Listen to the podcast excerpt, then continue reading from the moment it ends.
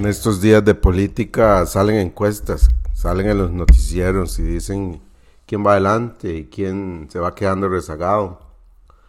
Uno crece y el otro crece. Los encargados de hacer estas encuestas lo que hacen es analizar la opinión de la población y pueden medir de alguna manera el avance de unos y el estancamiento de otros. Estaba pensando en esto y y pienso en el, en el reino de los cielos, en el reinado de Cristo en nuestra sociedad. También debería verse, se podría medir y creo que fácilmente.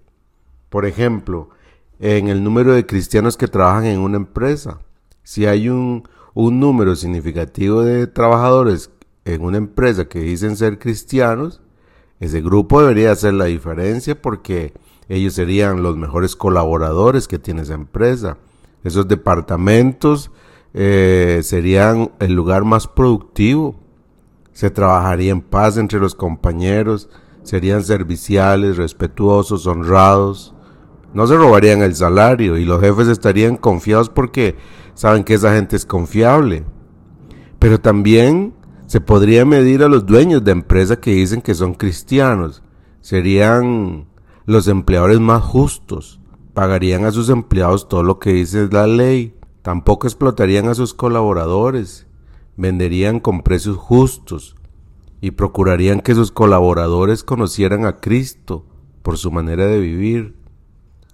Se vería igual en los que trabajan para el gobierno. Los que trabajan para el gobierno harían su mejor esfuerzo por cumplir bien en su trabajo. No importaría si sus compañeros no hacen bien su trabajo, pero ellos estarían dispuestos a exponerse a ser criticados por hacer bien su trabajo, pero lo harían, y lo harían con excelencia, porque no trabajarían para el hombre sino para el Señor. Igual se verían los caseríos, las urbanizaciones donde viven cristianos serían personas muy amables que saludan a sus vecinos, que sirven, que cuidan el barrio, que invitan a sus vecinos a estudiar la Biblia. Ve que hay maneras de medir el cristianismo.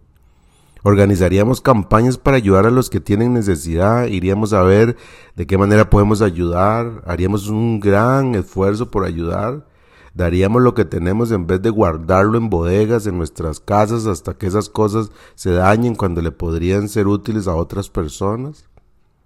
Pero en las reuniones de la familia se podría ver también esa diferencia. Los miembros de una familia que dicen que son cristianos comparten con su familia sin importar el comportamiento de los demás miembros porque saben de la gracia de Dios. Serían los primeros en perdonar, los que sirven con amor, los que no andan llevando, trayendo chismes que hacen que la familia se divida.